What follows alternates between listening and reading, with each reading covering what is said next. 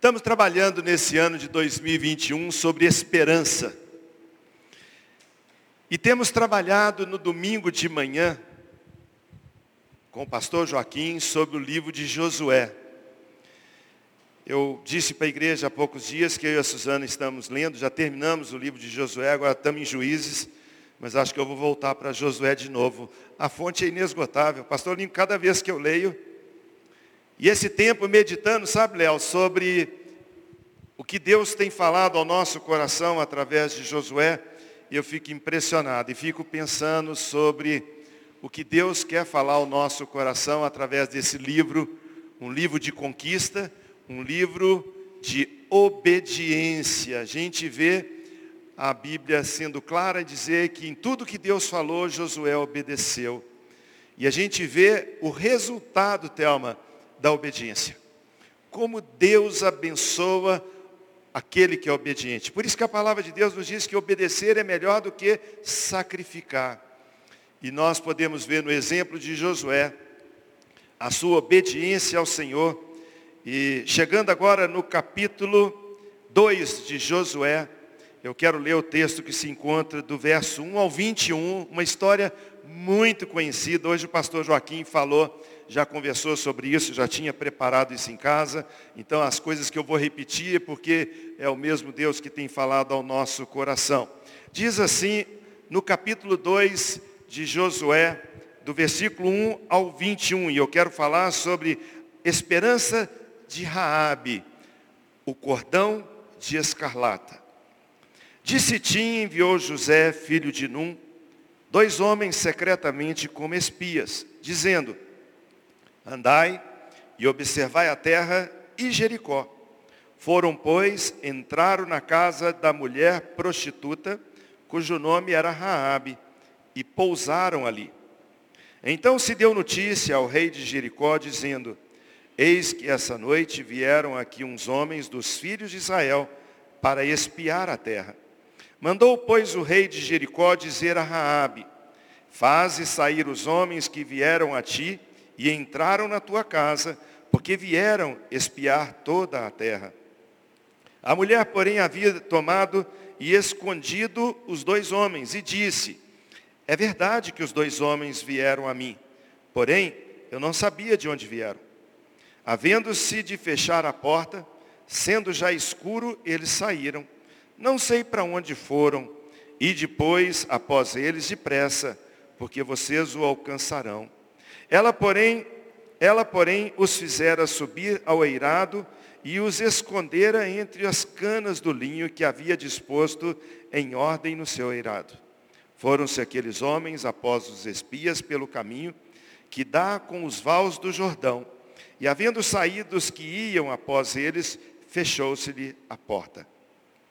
Antes que os espias se deitassem, foi ela ter com eles ao eirado e lhes disse, Bem sei que o Senhor vos deu essa terra, e que o pavor que infundis caiu sobre nós, e que todos os moradores da terra estão desmaiados. Porque temos ouvido que o Senhor secou as águas do mar vermelho diante de vós, quando saíres do Egito, e também o que fizestes aos dois reis dos amorreus, Seom e Og, que estavam além do Jordão, os quais destruístes. Ouvindo isso, desmaiou-nos o coração e ninguém mais há ânimo algum por causa da vossa presença, porque o Senhor, vosso Deus, é Deus em cima dos céus e embaixo na terra. Agora, pois, jurai-me, peço-vos, pelo Senhor, que assim como usei de misericórdia para convosco, também dela usareis para com a casa do meu Pai, e que me dareis um sinal certo de que conservareis a vida do meu pai e a minha mãe, como também a meus irmãos e minhas irmãs, e com tudo que eles têm, e de que livrareis a nossa vida da morte. Então lhe disseram os homens, a nossa vida responderá pela vossa, se não denunciardes essa nossa missão. E será, pois, que dando-nos o Senhor essa terra, usaremos contigo de misericórdia e de fidelidade Ela então os fez descer por uma corda pela janela, porque a casa em que residia estava sobre o muro da cidade. E disse-lhes, Ide-vos ao monte, para que porventura vos não encontrem os perseguidores. Escondei-vos lá por três dias, até que eles voltem, e depois tomareis o vosso caminho. Disseram-lhe os homens, desobrigados seremos deste seu juramento que nos fizeste jurar, se, vindo nós à terra, não atares este cordão de fio de escarlata à janela, por onde nos fizeste descer. E se não recolheres em sua casa contigo teu pai, a tua mãe, teus irmãos e toda a família de teu pai. Qualquer que sair para fora da porta da tua casa, o seu sangue lhe cairá sobre a cabeça, e nós seremos inocentes. Mas o sangue de qualquer que estiver contigo em sua casa, caia sobre nossa cabeça, se alguém nele puser a mão. Também, se tu denunciares essa nossa missão, seremos desobrigados do juramento que nos fizeste jurar. E ela disse, segundo as vossas palavras, assim seja. Então os despediu e eles se foram, e ela atou o cordão de escarlata na janela. Deus abençoe a sua leitura, não é verdade? Irmãos, eu fiquei pensando, quando eu li esse texto, sobre o propósito de Deus para salvar uma vida. O que, que Deus seria capaz de fazer para salvar uma alma? O que seria o propósito de Deus para resgatar uma família?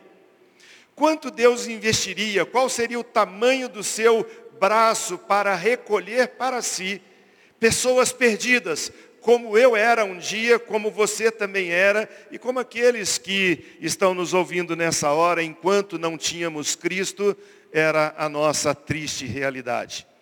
E dentro dessa ideia básica, eu trago a indagação.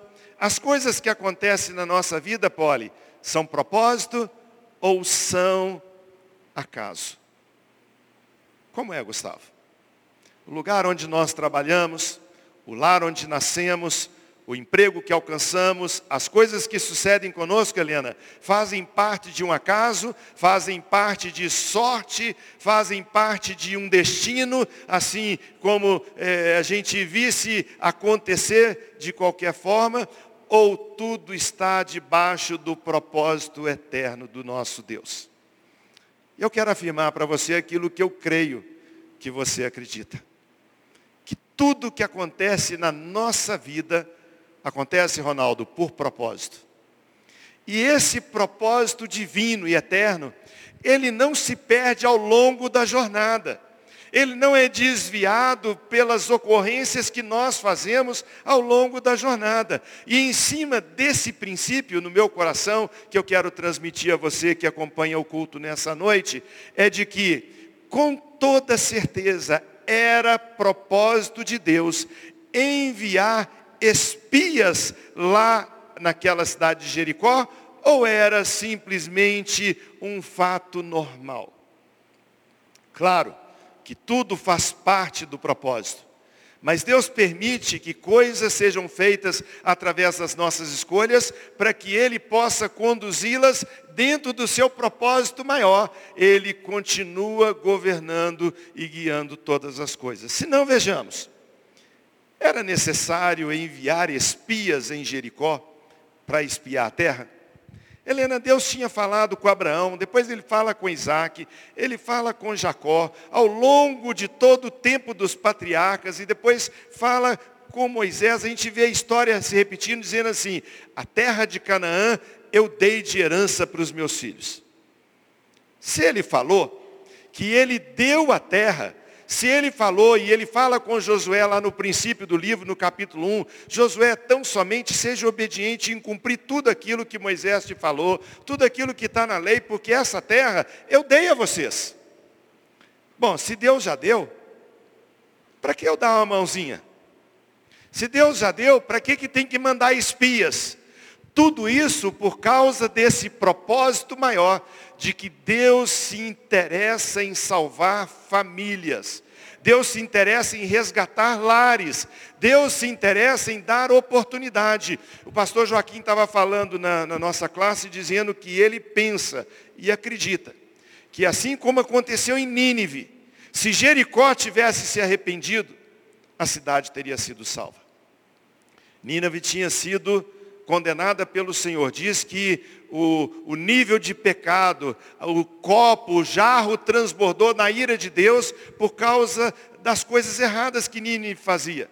Mas Deus manda Jonas lá e eles arrependem e a cidade é salva. Deus poderia fazer isso também em Jericó? Poderia. Pode fazer isso na nossa cidade? Pode. Deus pode salvar a cidade de Belo Horizonte, deixarmos de ser conhecido como a cidade dos bares do país, como ser conhecido como a cidade do povo de Deus? Pode. Ele pode mudar todas as coisas, porque Ele tem o, o governo em suas mãos. A Bíblia diz que o coração do rei está nas suas mãos e ele inclina para onde ele quer.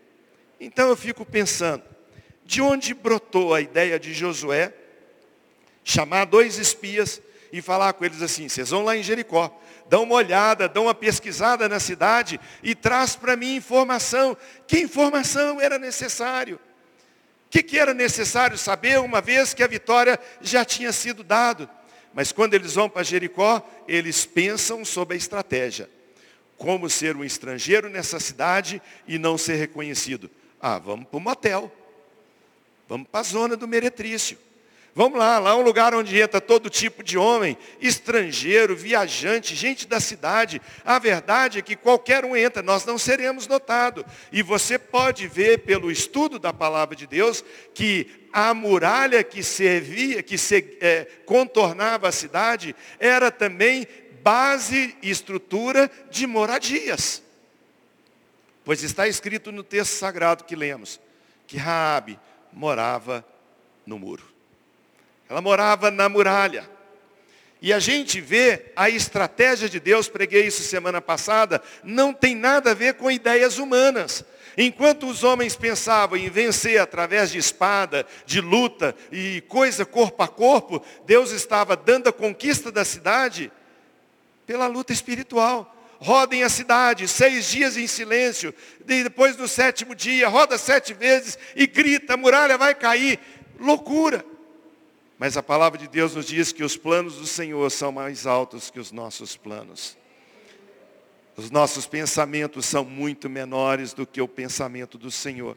Esses dois homens então chegam lá faz uma pesquisa da cidade, pastor Joaquim diz que a cidade, o perímetro da cidade era pequeno, talvez a cidade de Jericó fosse menor do que o nosso bairro aqui do Colégio Batista, todo cercado de muro, fortemente fechado, portões, garantia de segurança para aquele povo cananeu, e a gente vê que eles entram na porta, deve ter entrado, eles não pularam o muro, eles entram e pensam, deve ter perguntado para alguém, onde é que a gente encontra umas mulheres? E eles vão para a zona. Chegam lá, eles estão espiando todas as coisas, para dar um relatório para Josué.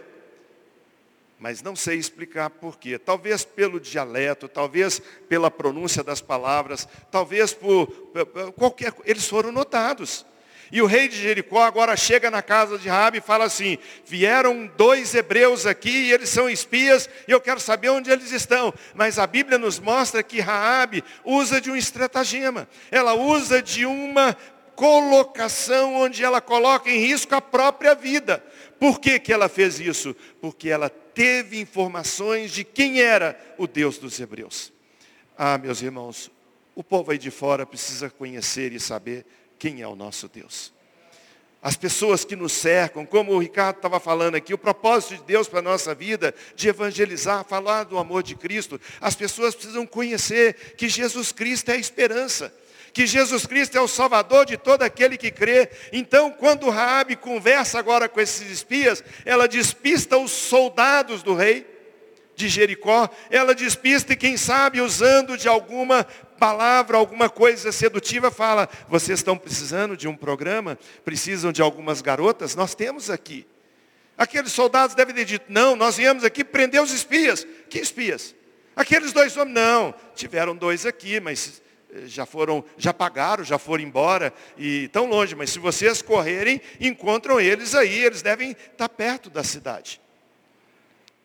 Ela colocou em risco a sua vida. Colocou em risco a sua família. Tudo por causa da informação que ela tinha. Qual era a informação? Ela diz isso para os espias. Olha, o nosso coração desabou. Nós estamos derretidos porque chegou aos nossos ouvidos que o Deus de vocês abriu o mar vermelho e vocês passaram a pé enxuto. Isso é impossível. O Deus de vocês entregou dois reis poderosos aqui, que ficavam da além do rio, e vocês arruinaram com eles. O nosso coração está derretido. O Deus de vocês é Deus do céu e Deus na terra. Ah, meus irmãos, como informação certa a respeito de Deus faz diferença na vida daqueles que ouvem. Ela diz àqueles homens, fique escondido aí no eirado. Eu vou despistar os guardas. A polícia vai embora, os soldados vão embora. Agora ela sobe antes deles dormir, antes da noite acabar. Ela chega lá e fala assim: Olha, eu poupei vocês, eu usei de misericórdia com vocês, mas eu quero que vocês usem de misericórdia comigo. Sabe, queridos, quem fez essa proposta? Quem estava falando? Uma mulher que, segundo o nosso padrão, não mereceria nenhum tipo de crédito. Quando você pega o texto, eu fiz questão de anotar, Josué capítulo 2, versículo 1, que nós lemos. De Sitim enviou Josué, filho de Num, dois homens secretamente, como espias, para, dizendo, andai e observai a terra de Jericó. Foram, pois, e entraram na casa de uma mulher prostituta, cujo nome era Raabe, e pousaram ali.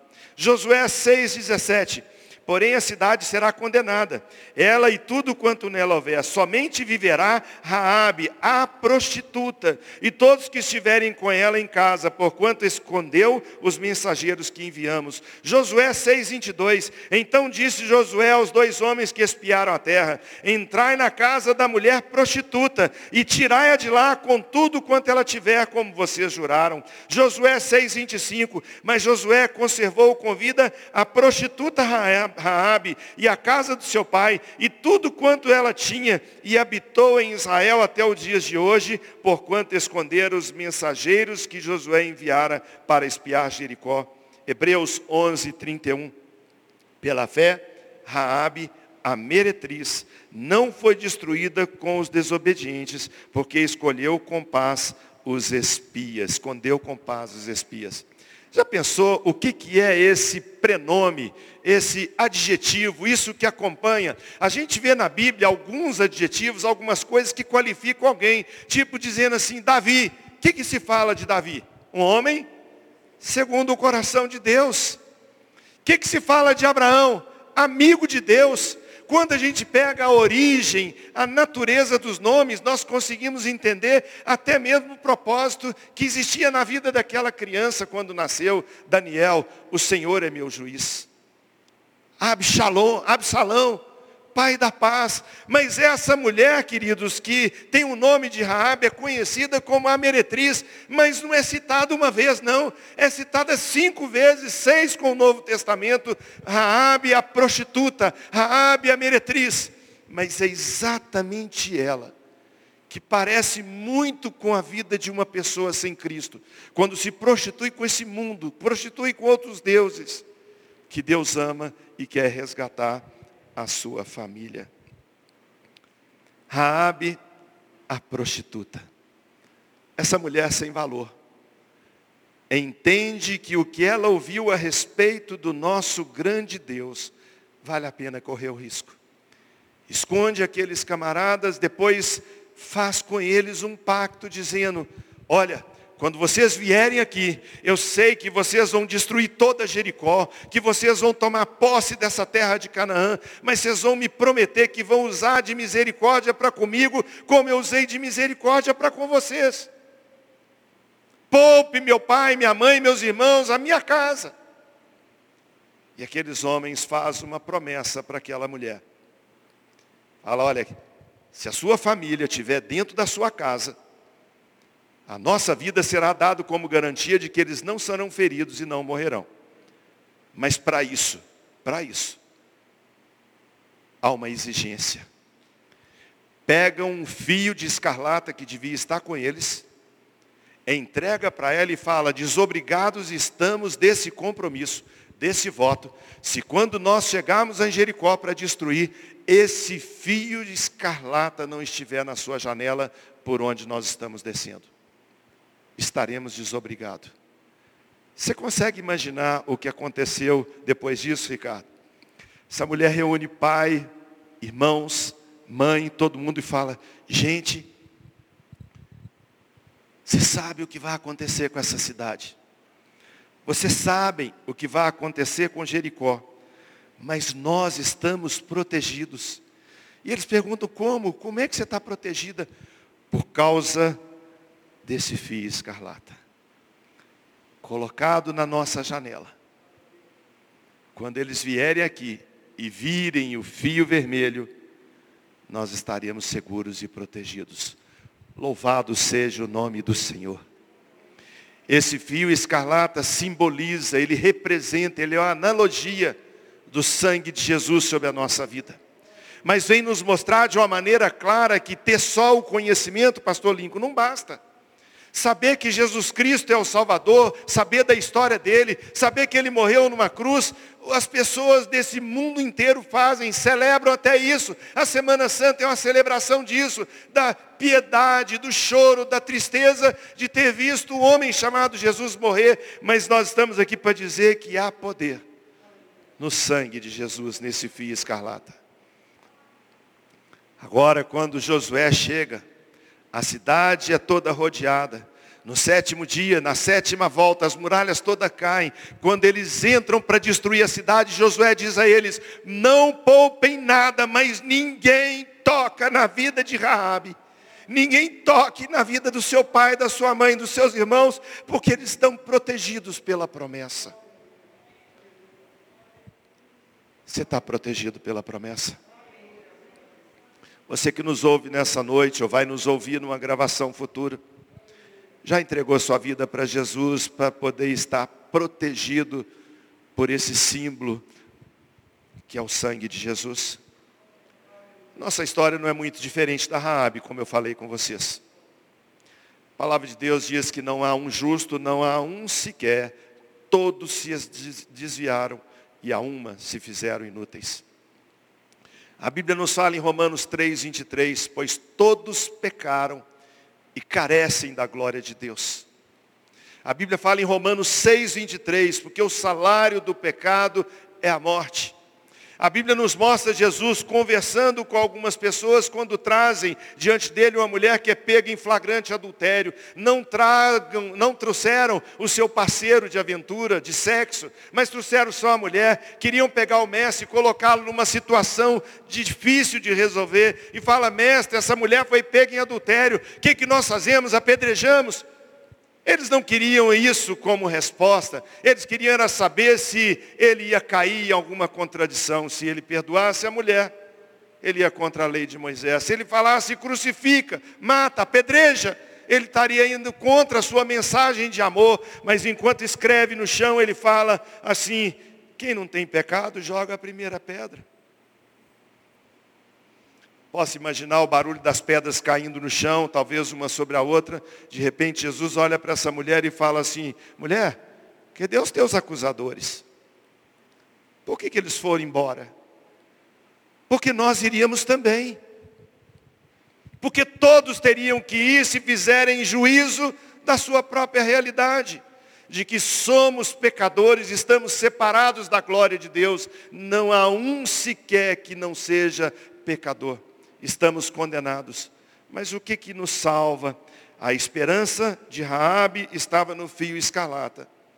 A nossa esperança está no sangue de Jesus. Louvado seja o nome do Senhor.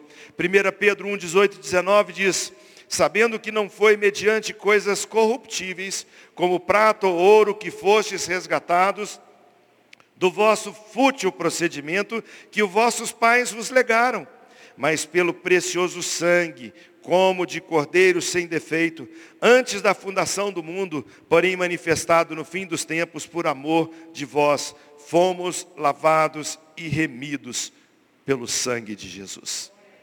Agora pensa um pouquinho na sua história, o que Deus faria para salvar a sua casa?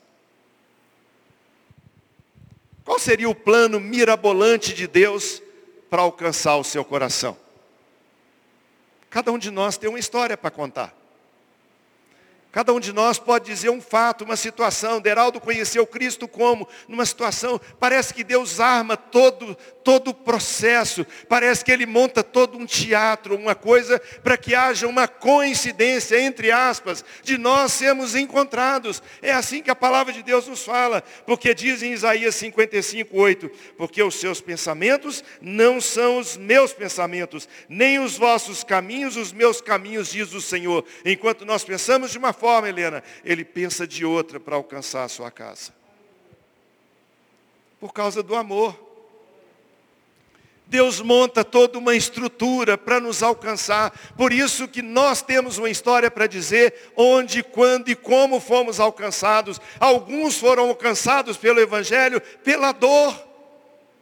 Deus usou a dor, Deus usou a enfermidade, Deus usou a perda, Deus usou um fator extraordinário para que nós naquele momento buscássemos falar, Deus me socorre. E ali ele é socorrido. Outros foram alcançados porque Deus semeou a sua vida no meio dessa cidade. Você se tornou um espião do Senhor, como aqueles dois espias de Jericó, lá na sua empresa. Por isso você perdeu o emprego, você não tinha nem ideia. Por que, que a empresa fechou ia tão bem? Por que, que a empresa fechou? Fechou porque Deus queria que você agora fizesse concurso em outra, mandasse o seu, o seu, o, o seu histórico para poder ver se você é aprovado outro, no outro lugar. E ali chegando, mostrar para aquelas pessoas que Jesus Cristo é o Salvador através do seu sangue. Jeremias 29, 11 diz, eu é que sei, diz o Senhor, que pensamentos têm a vosso respeito, pensamentos de paz. Sabe, Marquinhos, não é o seu pensamento. Não são os nossos pensamentos, é pensamento do Senhor. E dentro dessa estrutura amorosa, desse projeto de Deus, a gente encontra o amor de Deus sempre nesse plano maior. Como eu comecei perguntando, é propósito ou é acaso? É propósito. Qual o propósito maior? Salvar o que estava perdido. Sabe, irmão? Sabe, minha irmã? Se você não se deixar ser instrumento, Deus vai usar outro. E você vai perder o grande privilégio da sua vida, da sua existência, de falar do amor de Cristo e de ganhar alguém para Jesus. De levar o Evangelho salvador do Senhor. Rabi não tinha esperança. Até que dois espias entram na sua casa. Volto a dizer, irmãos, para conquistar Jericó, não precisava espia. Pois o Senhor já tinha dito, dona Dalva, eu entrego nas suas mãos Jericó e toda a terra de Canaã. Por que, que Josué usou os espias? Porque Deus moveu o seu coração para que ele usasse de uma estratégia para que esses dois entrassem numa casa, em uma casa, e ali fossem notados como filhos do Deus Altíssimo, do Deus Todo-Poderoso, que tem poder para mudar a história de todo ser humano.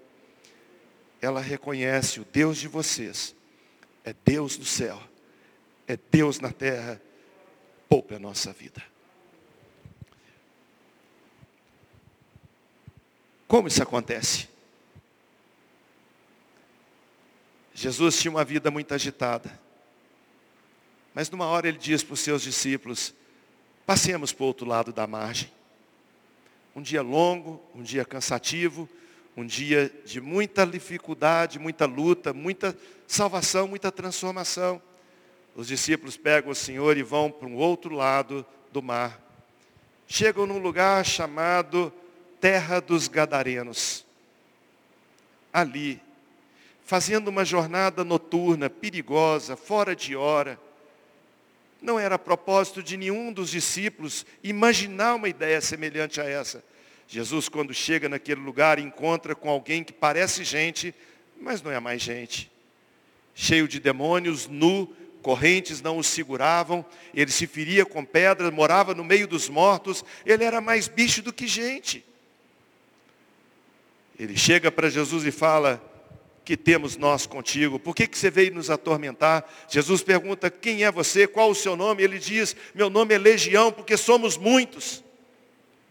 Jesus dá uma ordem fala, sai dele. Sai aquele bando de demônio, entra nos porcos e morre afogado no mar. A Bíblia diz que toda a região vira para Jesus e fala, vai embora, não fica aqui, vai embora. Jesus mudou a trajetória, a sua jornada, correu risco com os discípulos, fez tudo, tudo por amor a uma alma, gente. Uma vida. O que, que ele não faria pela sua casa? Jesus está numa jornada. Vai para Jerusalém. Hora quente do dia. Para na beira do poço, não entra na cidade.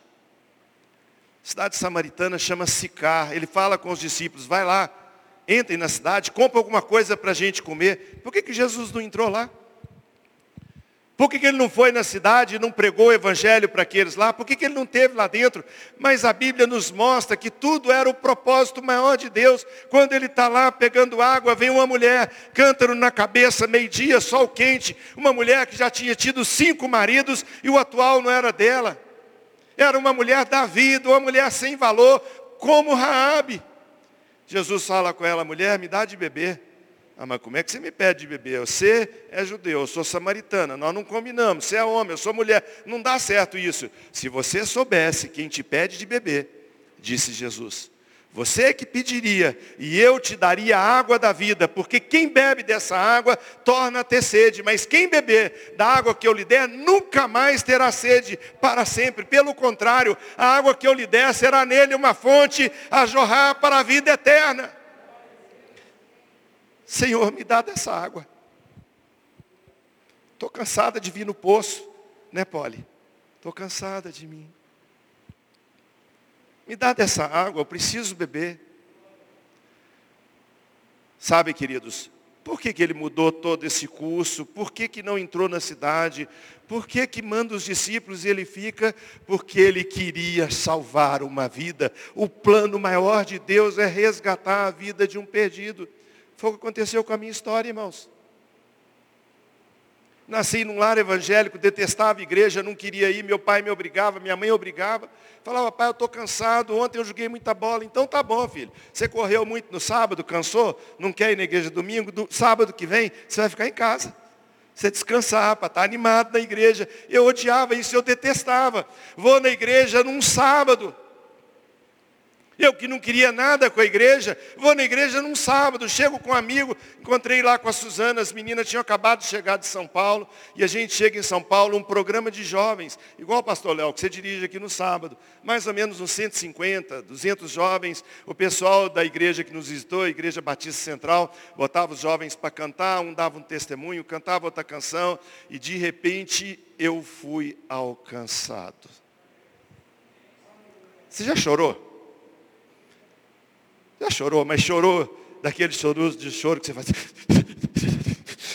Você perde o controle, o soluço vem tomando conta, e aí de repente você acha que não pode perder o controle, baixa a cabeça, e quando você abre os olhos, tem uma poça d'água na sua frente, de tanto que você chorou. Foi o que aconteceu comigo em junho de 72, quando num culto, num sábado, de gente que eu não queria ver, de culto que eu não queria de jeito nenhum, entre um grupo de fora, vem gente nos visitar, e naquela ocasião eu sou envolvido pelo amor de Deus.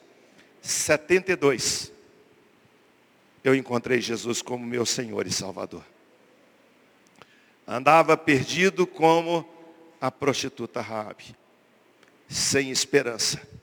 Até que alguém falou comigo, se você colocar na janela do seu coração um fio escarlata, você será salvo. Deus quer mudar a sua história. Ele quer mudar o seu lar. Você que nos ouve nessa noite, Deus quer mudar e tem poder para mudar a sua história. Assim como ele foi esperança de Raabe, ele pode ser a sua esperança também. Quero concluir com aquilo que o pastor Joaquim lembrou hoje. Está escrito em Josué, dizendo que ele conservou com vida a prostituta Raabe e a casa de seu pai. E alguns fatos aconteceram depois disso. Primeiro, ela foi poupada juntamente com seus pais e com a sua família. A cidade toda foi destruída, mas Raabe, sua casa e seus bens não foram. Segundo, Raabe foi inserida na cultura do povo de Deus. Ela se tornou uma judia. Agora ela não é mais alguém cananeia, agora ela é uma judia. Terceiro, ela casou-se com um hebreu. Como que isso pode acontecer? Judeu não casa com quem não é judeu, mas agora ela era uma judia, era uma mulher do povo de Deus. Aí vem a seguinte sequência. Ela teve um filho chamado Boaz. Ela teve um neto chamado Obed personagens que você já leu na Bíblia. Ela teve um bisneto chamado Jessé. Ela teve um tetraneto chamado Davi, o homem segundo o coração de Deus. E ela teve um descendente chamado Jesus Cristo, que morreu na cruz para te salvar, para resgatar a sua vida, para mudar a sua história. Por que tudo isso? Porque no propósito eterno de Deus é que nós, mesmo sem esperança, possamos olhar para a cruz e dizer: a minha esperança está no Senhor. Deus seja louvado. Nós vamos celebrar isso com muita alegria. Quando nós vamos participar agora da ceia do Senhor, eu quero convidar o pessoal da música para cantar aqui ao Senhor junto conosco. Quero pedir o Mário e sua equipe que venha nos ajudar a servir a ceia e eu quero convidar você a participar da ceia do Senhor. Se você está na sua casa agora, enquanto nós preparamos aqui, dá tempo de você ir na sua dispensa. Abre lá a sua dispensa. Pega um pouco de suco de uva. Pega um pedacinho de pão, chama sua esposa, seu filho, sua mulher, é, seu marido, seu pai, um, quem está com você. Fala, gente, ó, o jogo de futebol americano vai demorar ainda mais 15 minutos. Dá tempo de nós tomarmos a ceia e vamos celebrar o que Jesus Cristo fez por nós na cruz do Calvário. Amém? Então, enquanto nós cantamos, nós vamos nos preparar. Você está convidado para participar da ceia, porque assim como Raabe, a nossa esperança é o fio escarlata que nós estamos lembrando hoje, o sangue de Jesus Cristo que nos purifica de todo pecado.